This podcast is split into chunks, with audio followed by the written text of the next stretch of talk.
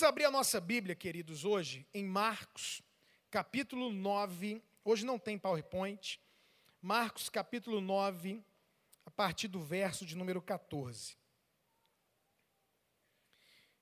Eu sei que tem gente que já me acompanha pela internet, já ouviu minhas pregações, eu já tive aqui uma vez junto com a minha esposa, ontem preguei. 90%, no mínimo, 90% das vezes, eu a minha mensagem, ela é muito prática para a família e o casamento. Muito. Você vai terminar de ouvir normalmente o que eu ministro e vai dizer: "Ah, então eu tenho que fazer isso". Quem teve aqui ano passado e ontem sabe, poxa, então, quando tem uma briga, eu faço isso, a comunicação é assim, disciplina um filho dessa forma, o nosso material é dessa forma. Mas hoje, eu quero trazer uma palavra que tem a ver com família, mas eu quero trazer uma inspiração para você de fé e milagre. Então, por isso, o tema da mensagem hoje é Um Milagre na Minha Casa. Tem alguém que precisa de um milagre na sua casa hoje? Financeiro, emocional, filho, alguma coisa? Quem está precisando de milagre aqui? Deixa eu ver quem está precisando de milagre. Ponto. Então, essa mensagem é para você hoje. Marcos capítulo 9, a partir do verso 14, que diz assim: Quando eles se aproximaram dos discípulos, viram numerosa multidão ao redor e que os escribas discutiam com eles. E logo toda a multidão, ao ver Jesus tomada de surpresa, correu para ele e o saudava. Então ele interpelou os escribas: Que é que vocês, que é que discutis com eles? E um dentre a multidão respondeu: Mestre, eu te trouxe meu filho, possesso de um espírito mudo, e este, onde quer que o apanha, lança-o por terra, espuma, rilha os dentes, está definhando. Roguei aos teus discípulos que o expelissem, e eles não puderam. Então Jesus lhes disse: Ó geração incrédula, até quando estarei convosco? Até quando vos sofrerei? Trazei-me. E trouxeram-lhe. Quando ele viu a Jesus, o espírito imediatamente o agitou com violência, e caindo ele por terra, revolvia-se espumando. Perguntou Jesus ao pai do menino: Há quanto tempo isso lhe sucede? Desde a infância, respondeu. E muitas vezes o tem lançado no fogo e na água para o matar. Mas se tu podes alguma coisa, tem compaixão de nós e ajuda-nos. Ao que lhe respondeu Jesus: Se podes, tudo é possível ao que crê.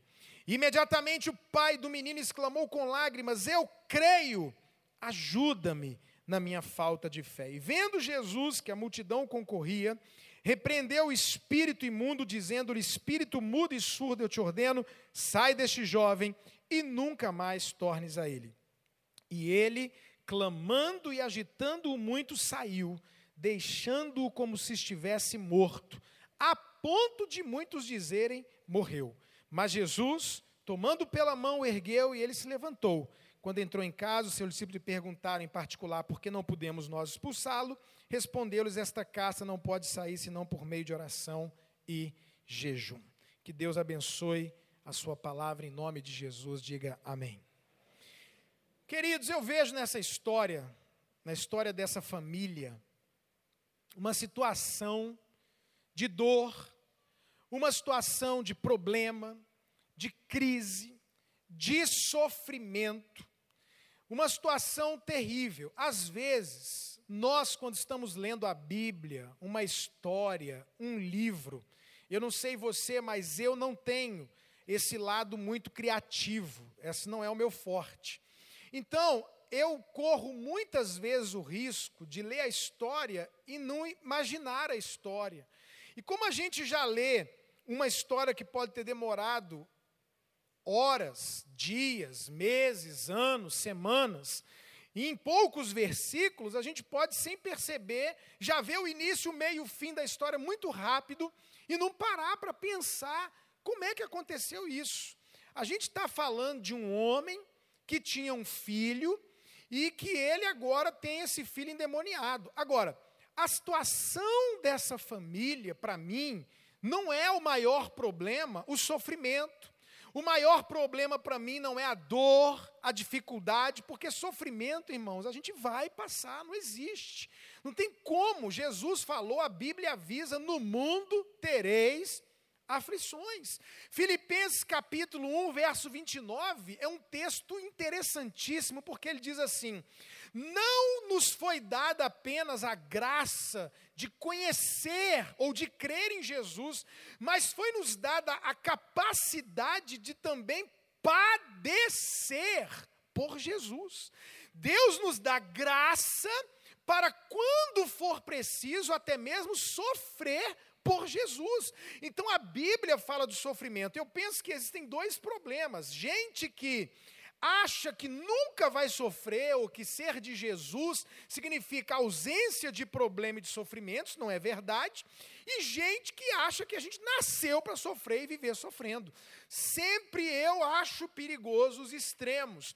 Existem momentos na vida que a gente passa pelo deserto, que a gente passa pelo sofrimento, mas eu quero liberar uma palavra para mim e para você e para sua família. A palavra é: pode ter choro, mas o choro vai durar só uma noite. A alegria vem pela manhã.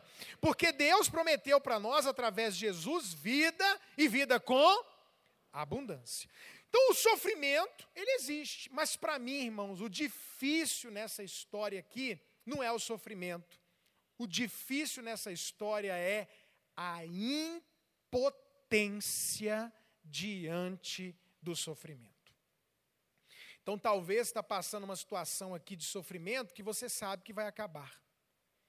Ou talvez está passando uma situação difícil que você tem poder para resolver essa situação. Você vai, com a sua atitude, com a sua decisão, mudar esse quadro. Mas existem coisas na vida, irmãos, que fogem do nosso controle. Não há o que eu possa fazer, pastor, para mudar o quadro que eu estou vivendo de drama no meu casamento, na minha família, com os meus filhos, financeiramente, emocionalmente, ou seja lá em que área for. E esta era a situação desse homem. Então você imagina comigo um rapaz em Israel, como qualquer jovem aqui que não é casado, congregando na sinagoga, vivendo a realidade da época, dos judeus, da, da, da, da, cidade, sonhando como todo solteiro, a maioria dos solteiros sonha, um dia encontrar uma mulher, casar, né? E eu quero declarar que quem aqui não casou ainda, vai casar no nome de Jesus. Nem que Deus tenha que cegar alguém, irmão, Deus vai te dar uma mulher, um marido. Então, sonhando com o casamento, e ele encontra uma moça, e ele namora essa moça nos moldes da época, noiva com ela, casa com ela. Eu não sei quanto tempo, no meu caso, dois anos depois, eu encomendei a primeira maisinha, e aí vem um filho, irmãos, que delícia é ter um filho. Meu Deus, é tão bom que eu tive quatro, imagina. Coisa de doido. É gostoso demais e você tem seu filho, você está casado, você está trabalhando, você tem a sua família. Agora pensa comigo, de repente, irmãos, um dia, eu não sei que dia foi isso, se ele tinha 10 anos, 8, 12, não diz a Bíblia a idade do menino. Um dia esse pai chega em casa, estaciona o carro dele, vamos falar na nossa linguagem, abre o portão, abre a porta da casa dele, e ele vai em direção a dar um beijo no filho dele. E de repente o filho dele tem uma convulsão na frente dele, ele não sabe o que é isso. De repente ele chegou perto do filho dele e aconteceu como acontece em alguns casos de possessão, e de repente o filho olha e diz: Eu te odeio, desgraçado. Porque está endemoniado, não é o filho, é um demônio que possui aquela criança.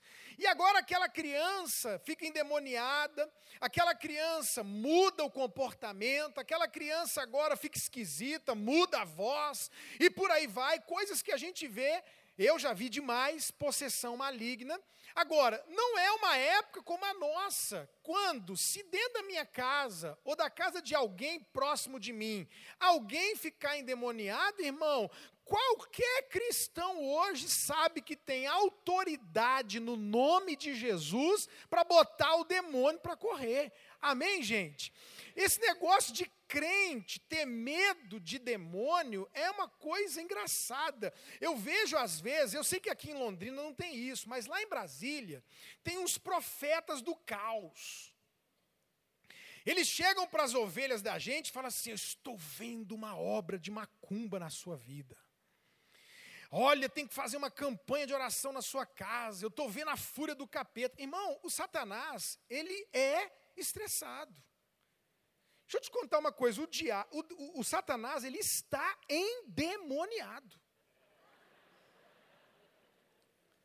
Tem conversa, ele está nervoso, ele quer matar, ele quer destruir, ele quer arrebentar. Não há nenhuma novidade nisso. Quando alguém vier falar, o diabo está furioso, não é novidade. Fizeram macumba, irmão, pode fazer macumba contra crente até quebrar financeiramente. A Bíblia diz que sobre o Israel de Deus não vale encantamento.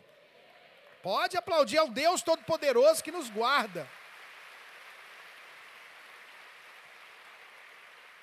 Cheguei na minha igreja, isso deve ter uns dois anos atrás, num dia de semana, quando eu chego na porta da igreja, uma obra de macumba na porta da minha igreja.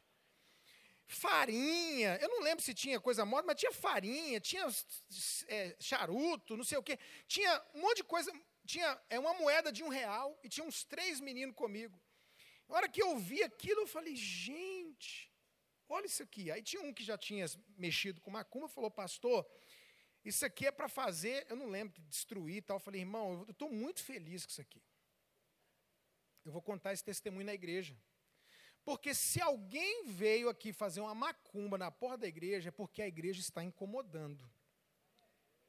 Se a igreja não tivesse incomodando, não vinha macumba. E outra, aí eu peguei aquele um real e falei, os crentes às vezes não ofertam, mas o satanás veio ofertar aqui deixou um real aqui de oferta. Eu vou pegar essa oferta e vou ali comprar um negócio na padaria. Junta aí mais quatro reais, traz para mim um suco, alguma coisa. Pastor, falei, pode ir, meu irmão, pode levar. Chutamos a macumba, desfizemos a macumba. Cheguei na igreja e falei, irmão, quero contar uma bênção para vocês.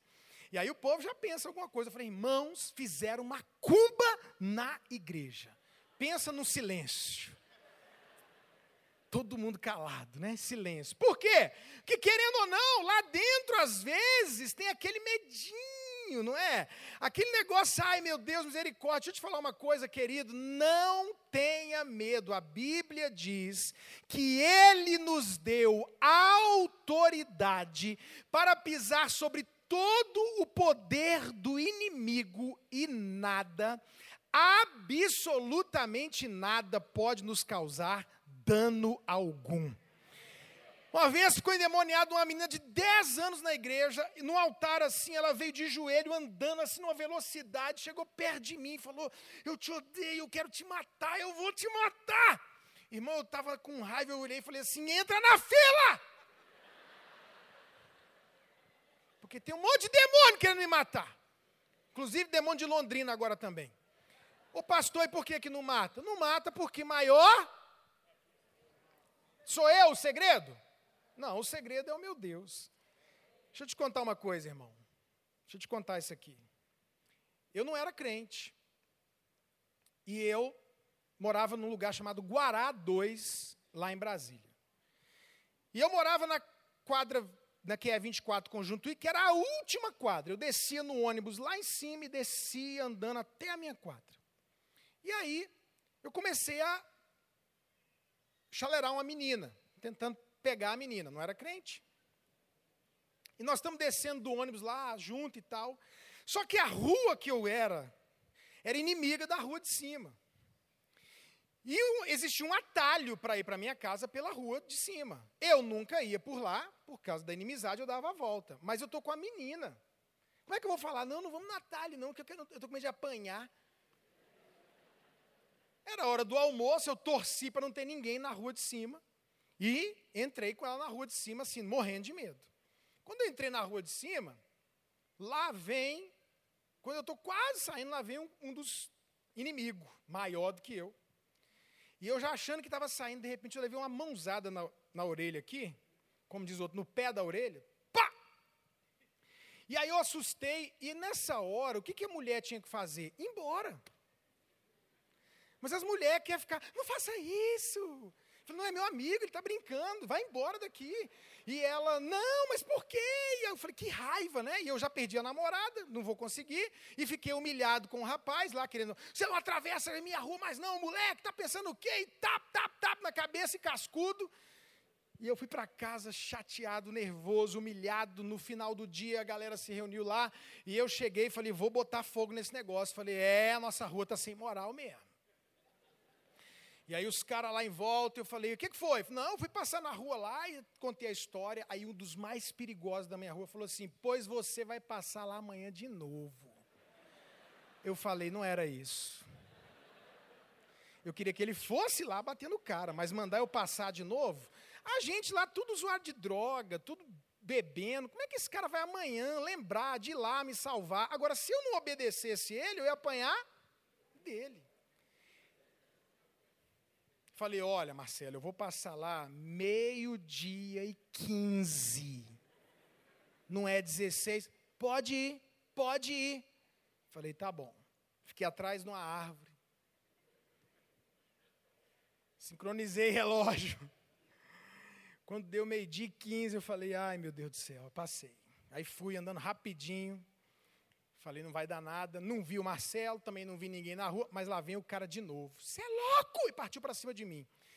Quando eu ia correr, o menino era, ele era muito magrinho, mas ele era maior do que eu. Ele correu rápido demais, eu com mochila. Quando eu comecei a correr, ele me alcançou. Quando ele chegou perto, que eu já pensei que ele ia me dar, gente, sai de trás do muro, Marcelo e fala assim: qual é o problema? Ah, mas eu fiquei macho. Falei agora. Falei, e aí, meu irmão? Aí, aí o cara gelou, porque esse cara era muito perigoso da minha rua, muito perigoso. Falei, e aí? Né? E o Marcelo aqui. Aí o Marcelo falou: o que está acontecendo, rapaz? E aí pagou um sapo pro cara, deu uns cascudos nele. Eu não tive ousadia de bater, o Marcelo estava batendo, eu estava já feliz com isso, né? E ele falou: rapaz, esse moleque aqui é meu chegado, rapaz. E não sei o que, não sei o que, não sei o tamanho desse menino, você não tem vergonha, não? E tá na orelha dele, tá na orelha dele.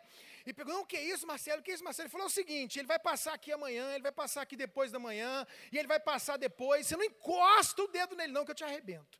Gente, um dia eu estava passando uma luta violenta, orando, chorando. Deus me lembrou disso. Falou assim: Ricardo, acontece desse jeito no mundo espiritual. O Satanás vem que vem para dar um tapa. Na hora que ele chega perto de você, irmão, que você não tem chance, você não é nada, você não é ninguém. Quem somos nós diante do demônio? Que ele vai no seu pescoço, Jesus aparece por trás e fala: Qual é o problema? Aí o bicho para na hora. Você sabe por quê? Que a gente é valente para falar do demônio, que ele não mata, porque tem Jesus aqui dizendo assim: não encosta o dedo nele. E ele vai passar aqui hoje, vai passar aqui amanhã, vai passar depois de amanhã, e ninguém toca, irmão. Você tem dono, eu tenho dono, sua família tem dono, nossa vida tem dono. Maior é o nosso Deus. Ele é, como foi cantado, o Todo-Poderoso. Então esse homem está vivendo esse drama de uma situação de impotência, ele não tem o que fazer, ele não sabe que, como nós sabemos, que você pode simplesmente dizer para um demônio, sai, e ele tem que sair acabou. Está vivendo esse drama. Penso eu, a Bíblia não diz, cadê a mãe desse menino? Talvez a mãe desistiu, separou, eu não sei, porque ela não aparece na história. O, o casal levou o menino para Jesus. Eu não sei se ela ficou em casa. Eu não sei se ela estava trabalhando. Eu imagino o que aconteceu com a vida financeira desse homem. Um dia ele está trabalhando e alguém corre lá e diz: Vai em casa, que o teu filho pulou na água para se matar afogado.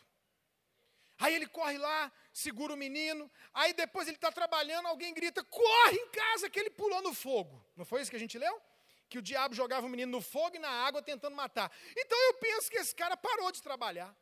Ou tinha problema de ficar em emprego, porque tinha que sair correndo do emprego, largar o emprego. Como é que tem vida? Tem que ficar vigiando o menino o tempo inteiro, segurando o menino o tempo inteiro. E o menino uma hora está normal, uma hora está endemoniado, uma hora está tratando o pai com carinho, uma hora não está.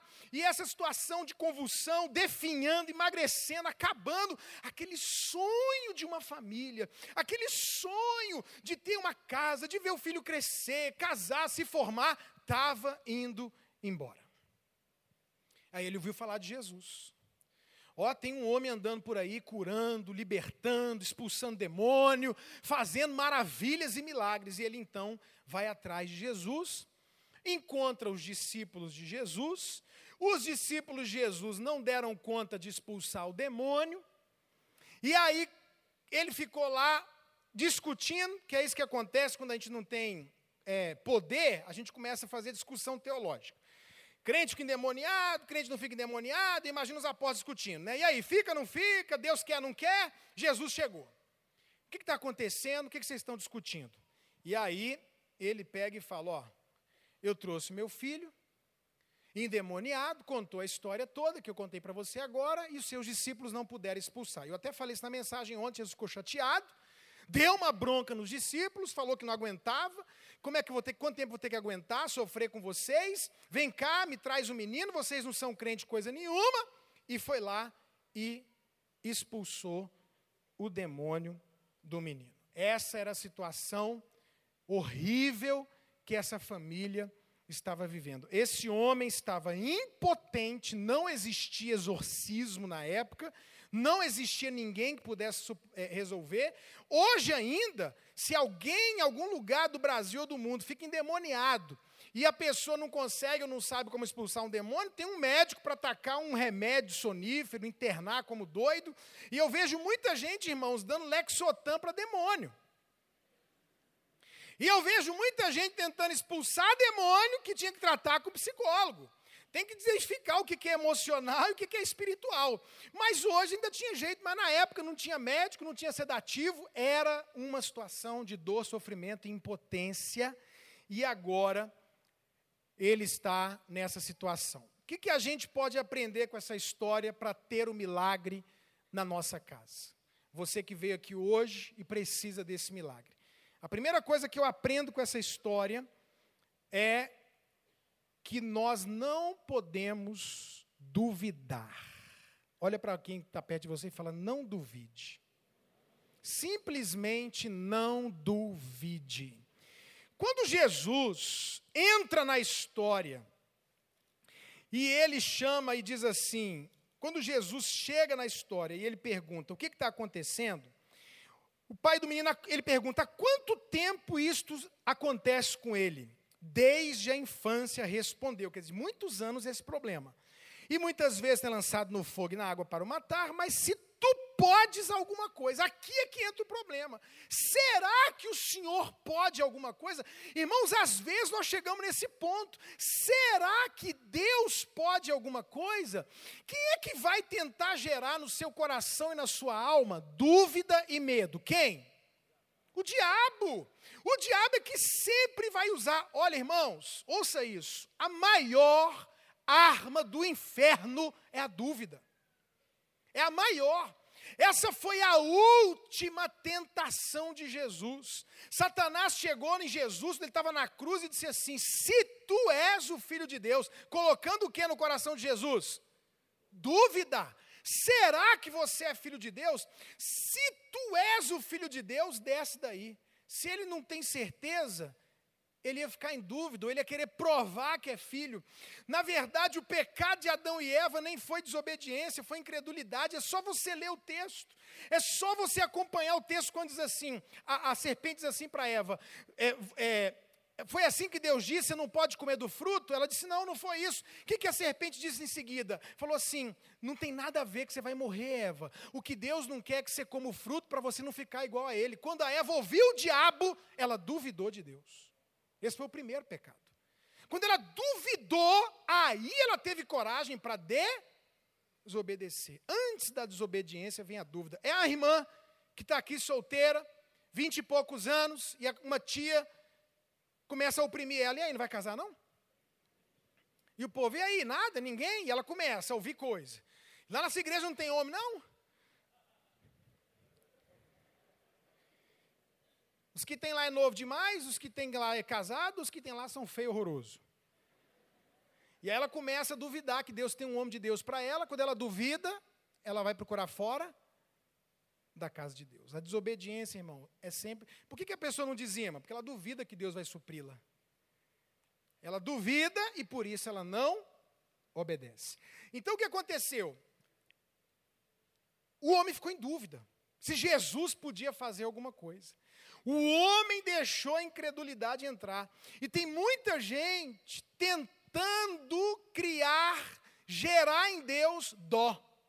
Dó, tem dó de mim. Olha o que ele fala: tem compaixão de mim. Porque quem está sofrendo, irmãos, às vezes se acostuma a ver os outros tendo dó dele.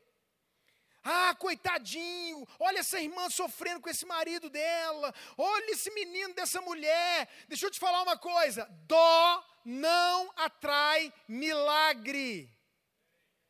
O que, que atrai milagre, pastor? Oração, busca, jejum, fé, ousadia. Olha para mim, irmão, eu vim aqui no nome de Jesus dizer para você: provoque o céu mexa com Deus. Aquela mulher foi lá e tocou as vestes de Jesus e arrancou a cura dela, que Jesus parou e falou: opa, alguém arrancou a cura aqui de mim. Alguém me tocou diferente. Alguém me tocou diferente, me tocou com fé. Não deixa o Satanás botar medo e dúvida na sua alma. Jesus pode mudar esse quadro a qualquer momento. Ele pode, ele pode, ele pode. A África, pastor, precisa de milagre? Precisa. E por que, que o milagre não vai lá? Porque o milagre não vai onde ele é necessário, o milagre vai onde ele é desejado. Não é porque precisa que o milagre venha, o milagre vem quando você encontra a moeda do reino espiritual, que é a fé. É a fé, é a fé. Agora, o Satanás, ele, a Bíblia diz que ele ruge como quem? Ruge como? Ele não é o leão. Leão é Jesus, ele ruge como? Você já você já andou em rua de bicicleta, de moto, a pé e encontrou cachorro vira-lata? Já? Bicho nojento. O vira-lata, ele, você já viu que ele late para você? Ele vai e volta. E dá ré. Ele parte para cima e dá ré, parte para cima e dá ré, ele parte para cima. Por que, que ele está fazendo? Ele está te testando. Se você falar, ai meu Deus, e correr, ele vai no seu calcanhar. Mas esse bicho que fica aquela. Aí você fala, ah, rapaz! O que, que ele faz? Corre. É o demônio, irmão. O demônio vem e começa a latir. Aí o crente, ai meu Deus! Aí o capeta cresce, pula para cima. Agora você fala, que que é isso, rapaz, Satanás do inferno? Ele corre. Ele corre mesmo, não tem conversa não.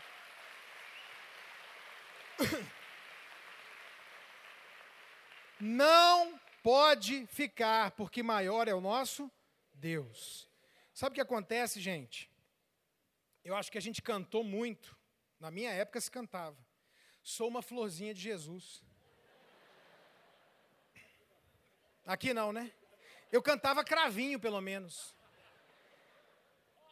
O povo cantou demais, eu sou uma florzinha de Jesus, e aí, em vez de se formar soldado de Deus, guerreiro e guerreira, formou um monte de florzinha. Aí quando tem qualquer problema, as florzinhas morrem. Deixa eu te falar, você não é florzinha de Jesus. Você é um guerreiro de Jesus. Uma guerreira de Jesus.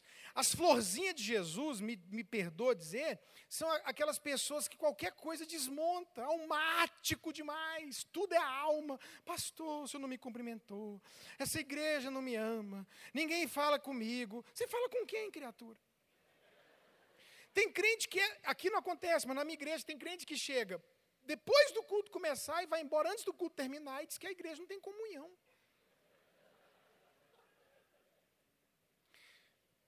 Um dia, um pastor, está faltando amor na igreja. Eu falei, então venha para a igreja amar.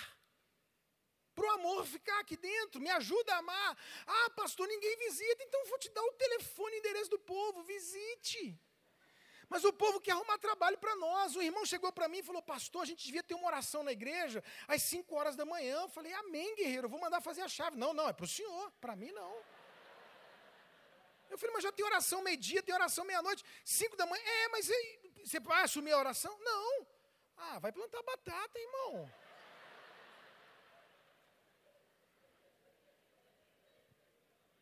Deixa eu te falar uma coisa, se ninguém te conhece aqui, não, não, termina o culto, fica ali e fala, gente, eu queria pagar uma pizza para três pessoas aqui. Você vai fazer amizade na hora, irmão. E quem planta pizza, colhe pizza. Vão te chamar para comer pizza também. Planta cachorro quente. Olha para a pessoa perto de você e pergunta para ela, pergunta para ela, onde que você vai me levar para jantar hoje à noite?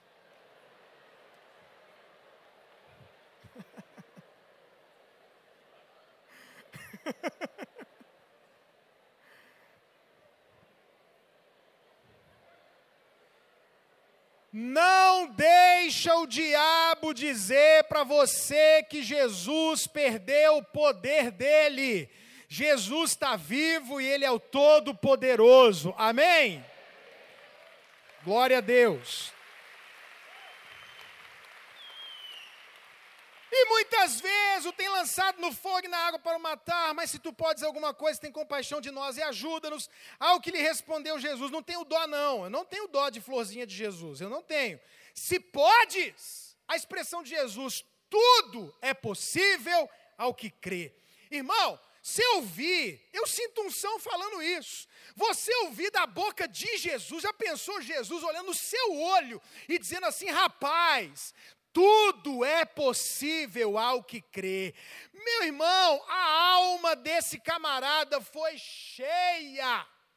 E ele deu um grito, a Bíblia diz que ele exclamou: Eu creio. Agora olha aqui. O que, que eu penso? O homem está olhando para Jesus, impressionado com Jesus, porque ele é impressionante está contando a história para Jesus do menino, olha, desde a infância e tal. Isso aqui, irmão, é um, é uma, é um resumo da história. Então você imagina Jesus, gente, o que, vocês estão discutindo? Os apóstolos contando o caso e o, homem olhando para Jesus, e Jesus falando, o que, que então você me explica? E aí deu uma bronca nos discípulos, e aí começou a. E aí, quanto tempo isso acontece? Olha, Jesus, a história é essa e tal, e tal, e tal. Jesus dá uma palavra de fé para ele, uma palavra de que tudo é possível, e aí o que acontece? O homem se enche, fica guerreiro e valente, como você vai sair aqui desse culto em nome de Jesus, dá um grito, eu creio, mas olha o que, que eu penso. Eu penso que ele fez isso aqui, ó, o tempo inteiro olhando para Jesus, eu creio! E ele viu quem? O filho. Caído no chão, magrinho, rilhando os dentes, espumando a boca, endemoniado.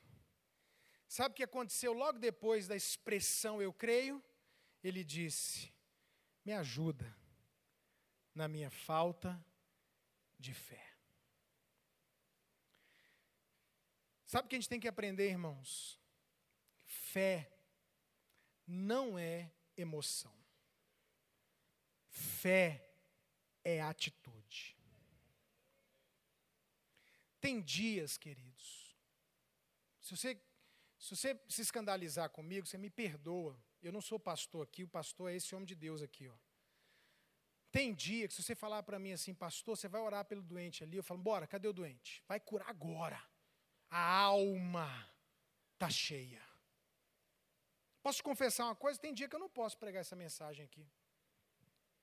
Tem dia que a alma está unida com o espírito, está dizendo, rapaz, nós vamos ganhar o um mundo, nós vamos construir essa igreja, nós vamos ganhar, vamos fazer acontecer. Traz os enfermos aqui agora, que eu vou orar e vai ter cura.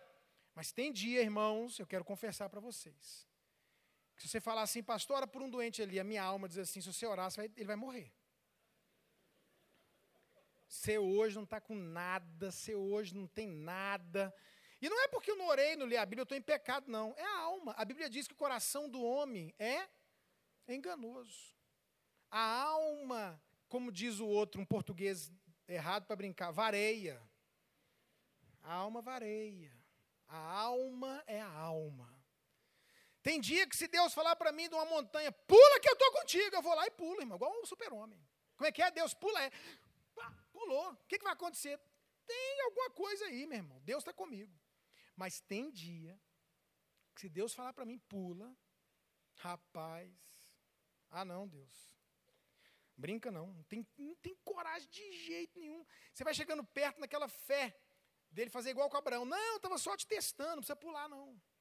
E você chega bem pertinho, igual o Chaves. Eu vou, eu vou, eu vou, e não vai. Pula, pula. Agora deixa eu te fazer uma pergunta. No dia que a sua alma está dizendo que acredita, e no dia que a sua alma está dizendo que não acredita, o que, que vai determinar se você crê em Deus ou não? Pular. Se você pular todo empolgado, crendo que tem uma rede, uma mão de Deus, um anjo, qualquer coisa lá embaixo que vai te sustentar, você pulou e acreditou. E se você, olha para mim, se você pular assim, ó, ai meu Deus, meu Deus, meu Deus.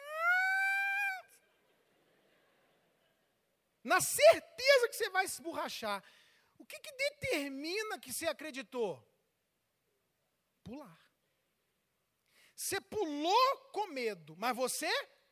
Quando é que eu não acredito? Quando eu não pulo. Você vai entregar o seu dízimo. É agora. É agora. Quanto que é? Não vou dobrar meu dízimo. Hoje eu dobro meu dízimo, que Deus é o Deus da provisão. No outro mês, rapaz, se eu entregar o dízimo, o que, que vai determinar se eu acredito que a janela do céu abre ou não?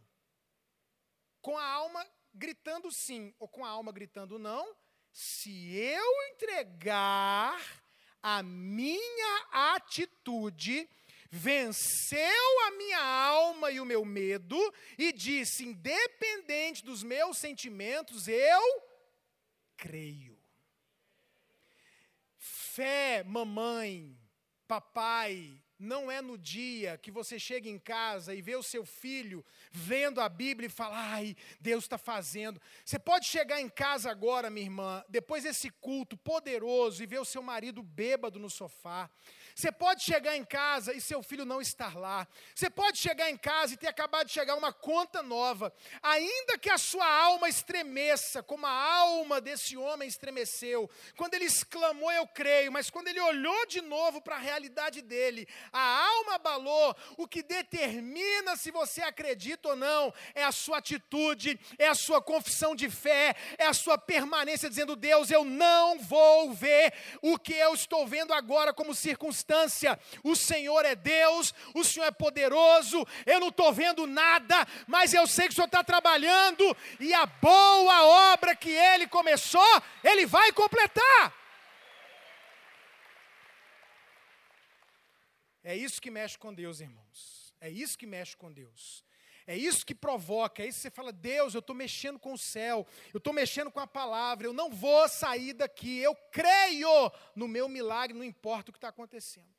Esse homem teve coragem de dizer a verdade. Senhor, eu estou num momento que a minha alma, Senhor, eu estava cheio de fé emocional, mas quando eu olhei meu filho, que há anos eu estou passando esse sofrimento, quis abalar, me ajuda. Jesus repreendeu ele por pedir ajuda na falta de fé? Não. Na hora que ele foi sincero e ele continuou se posicionando, Jesus entrou em ação. E essa é a última parte que eu quero dizer hoje. Jesus, ele vai entrar em ação hoje na sua vida. O que aconteceu? Jesus repreendeu o capeta e ordenou: sai deste jovem espírito mudo, mudo e surdo. O espírito o, o, o demônio clamando agitou o menino e o menino caiu no chão como se tivesse morrido. Gente, pelo amor de Deus. Já pensou você chegar no meu gabinete com seu filho problemático e falar, pastor, não sei o que eu faço mais com esse menino. Está dando muito problema, irmã, muito. Quer que eu resolva? Quero. Pega uma arma e pô! Pronto. Matei o menino, acabou o problema. Quando Jesus orou pelo menino, o menino caiu no chão e todo mundo disse o quê? Morreu. Morreu o menino. Se o pai reage sanguineamente, que isso? Você matou meu filho? Não era isso que eu queria? Sabe o que eu vejo aqui, irmãos? Ouça o que eu vou dizer para você. Normalmente, Deus vai fazer o milagre do jeito dele. Às vezes a gente já quer que ele faça do nosso jeito. Lembra do Naamã? eu vou lá em Israel, vou dar um monte de dinheiro e de presente para o profeta, ele vai vir, vai colocar a mão na minha cabeça, vai orar por mim, eu vou ser curado. Quando ele chegou lá em Israel, o profeta falou o que para Naamã? Vai tomar banho. Fala aí nem olhou na cara do Naamã, nem saiu de casa para cumprimentar o Naamã, não recebeu um presente do Naamã e falou: vai tomar banho, sete vezes no rio. O Naamã ficou indignado, o pessoal falou: rapaz, você já veio aqui, vai. O cara foi, obedeceu, foi curado. Olha o que eu vou dizer para você: Deus tem a forma dele de fazer o milagre. Uma irmã na minha igreja participou de um tempo de oração pedindo um milagre financeiro. Isso tem muitos anos. Problema, problema, problema. E ela chegou em mim e disse: Pastor, eu dei uma oferta hoje. E eu estou pedindo a Deus uma promoção no meu trabalho, porque se eu receber essa promoção, em tantos meses eu pago as minhas dívidas, isso se eu economizar, não sair de férias, um monte de coisa, e pá, pá, pá, pá, pá. Aí eu botei a mão na cabeça dela, orei, abençoei, que Deus te honre na sua fé, na sua oferta e tal. Pouco tempo depois, essa mulher me liga, braba. Pastor do céu, ora comigo, conversa comigo que eu vou murmurar. Falei, o que, que foi? Pastor, surgiu a vaga aqui no meu trabalho para promoção. E não só colocar outra pessoa no meu lugar, como eu fui mandado embora. Falei, Leandra, não murmura. Ah, mas. No telefone brabo, eu falei, não murmura. Sua bênção está aqui, na, na, na fé, fica firme, segura a tua onda. Não faz isso, mas pastor, eu falei, não murmura. Ficou. Nome de Jesus, faz como Abraão, dá glória a Deus. Gente, ela foi mandada embora. Com a rescisão do, do, do contratual dela, ela pagou as dívidas seguro-desemprego de seis meses. E eu falei assim para ela: você vai pegar. Os... Ela, pastor, recebi a minha rescisão e vai dar pelo menos para quitar as dívidas. Eu falei: não, Leandra, deixa eu te falar. Deus foi por um caminho diferente. Você pensou que Deus ia te promover e você ia demorar nove meses para pagar essa conta. Deus quer que você pague essa conta agora. Pega a sua rescisão, dá seu dízimo, sua oferta, paga a sua conta, fica uns meses em casa descansando no seguro-desemprego que você merece e vai se abrir uma porta para você maior e melhor. Ela pegou, fez o que eu falei, deu dízimo, deu oferta, pagou as contas, ficou um mês e meio, não chegou no segundo desemprego, ou chegou a pegar o, seguro, o segundo seguro-desemprego, abriu um emprego para ela que ela está até hoje muito melhor do que o primeiro. Que Deus vai fazer, faz, mas é do jeito. Um pastor amigo meu chegou no balcãozinho da Gol indo para Curitiba pregar. Chegou lá, a mulher disse assim: Olha, deu overbook, senhor não vai viajar nesse voo. Ele ficou muito indignado, começou a brigar. Que conversa é essa? Eu preciso viajar. E a mulher, moço, não tem moço não. O negócio é o seguinte: vocês botaram algum deputado aí no meu lugar, pode arrancar de lá agora. Eu vou viajar, eu vou entrar, e a mulher, moço, e ele não deixava a mulher falar, e ele foi falando e brigando e criando confusão, querendo que filmasse. Uma hora a mulher falou: Moço, o senhor não vai nesse voo agora, mas tem um saindo em 40 minutos da TAM, e o senhor vai sair e o senhor vai ganhar um voucher de 500 reais. Opa! Que bênção! Glória a Deus! A maldição em segundos virou uma bênção. Deixa eu te falar uma coisa: Jesus, ele vai entrar em ação, e às vezes parece até que morreu. Parece que não tem mais jeito, mas eu quero profetizar, irmão, a mesma coisa que eu vivi quando Deus me deu essa palavra, que eu estava num momento de muita luta, muita luta. Tem uma hora, irmãos, que a gente recebe a oração e pensa, e agora? Olha e fala, meu Deus, não tem nada, morreu, acabou, perdeu. Mas quando todo mundo disse, morreu, quando todo mundo disse, não tem jeito, Jesus foi lá, pegou na mão do menino e ergueu o menino. Sabe o que vai acontecer, querido? Vai acontecer com você o que acontece comigo hoje. Todo mundo vai ver a diferença entre quem serve e quem não serve a Deus. As famílias, os vizinhos vão ver, vão ver que a casa construída na areia e na rocha passam muitas vezes os mesmos problemas, mas a que foi construída na rocha não cai. Eu já passei luta com os meus filhos, já passei luta no meu casamento, já passei situação da minha filha, nasceu com um problema no coração, foi operar, abriu o peito dela, não sei se ela vai voltar, se não vai, mas deixa eu te falar, passamos luta, mas a casa está de pé. Por quê? Porque está firmada na rocha. Ele vai levantar o seu milagre. Ele vai falar: está aqui, ó, seu filho que você sonhou, restaurado, curado, abençoado, irmão. Deus vai fazer, Deus vai te dar essa vitória. Mas você precisa crer, você precisa não duvidar, são duas coisas. Eu não duvido do poder de Deus, eu creio e mantenho minha confissão de fé, e eu deixo Jesus entrar em ação do jeito dele. Do jeito dele terreno que vai vir, a, a dívida que vai ser quitada, seu marido vai ser. Pra, às vezes, seu marido se converter, vai ter que piorar a situação, sabia?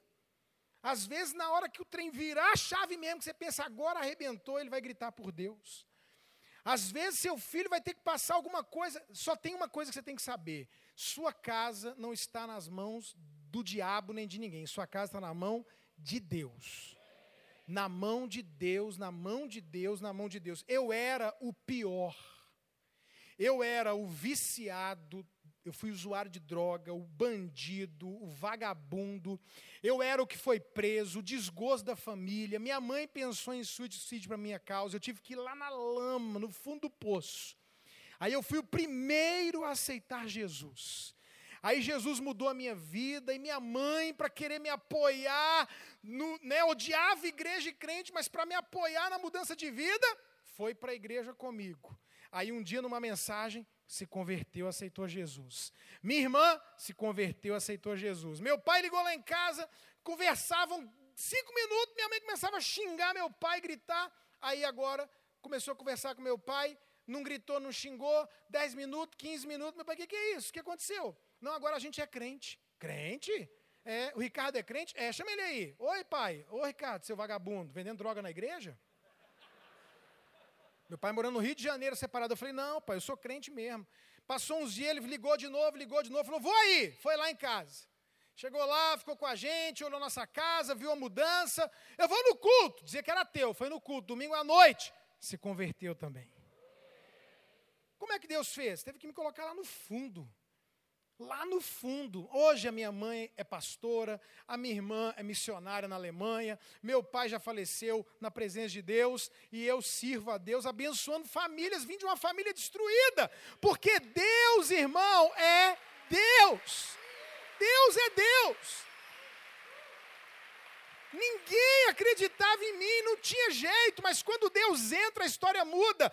Eu quero dizer para você, em nome de Jesus, hoje, encha não só o seu coração e a sua alma, mas decida ter uma atitude de fé e dizer: Eu creio. E vai acontecer no nome de Jesus. Amém, querido? Vamos provocar o céu agora? Fica de pé no seu lugar, em nome de Jesus.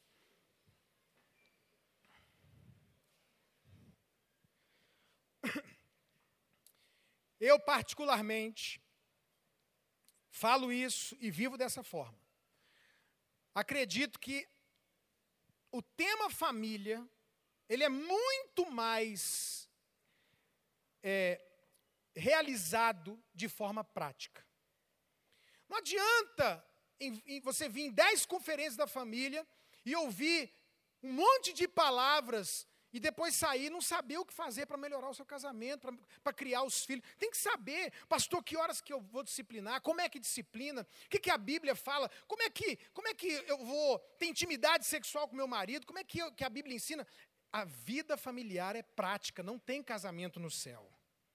Mas você não pode perder o lado espiritual.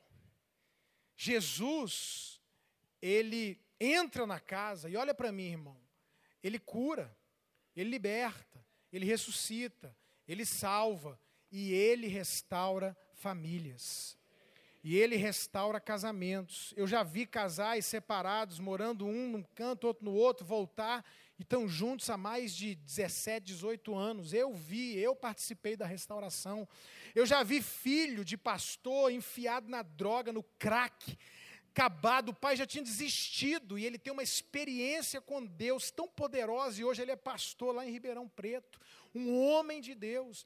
Eu já vi irmãos que se odiavam, Deus trocar, trazer o perdão, há milagre de Deus para a família, para o casamento. O pastor, o amor morreu. Morreu não, o amor nunca morre. A Bíblia diz que o amor não acaba. Talvez o amor esfriou, talvez o amor se feriu, talvez o amor está até escondido, mas ele está aí dentro e Jesus é poderoso para ressuscitar.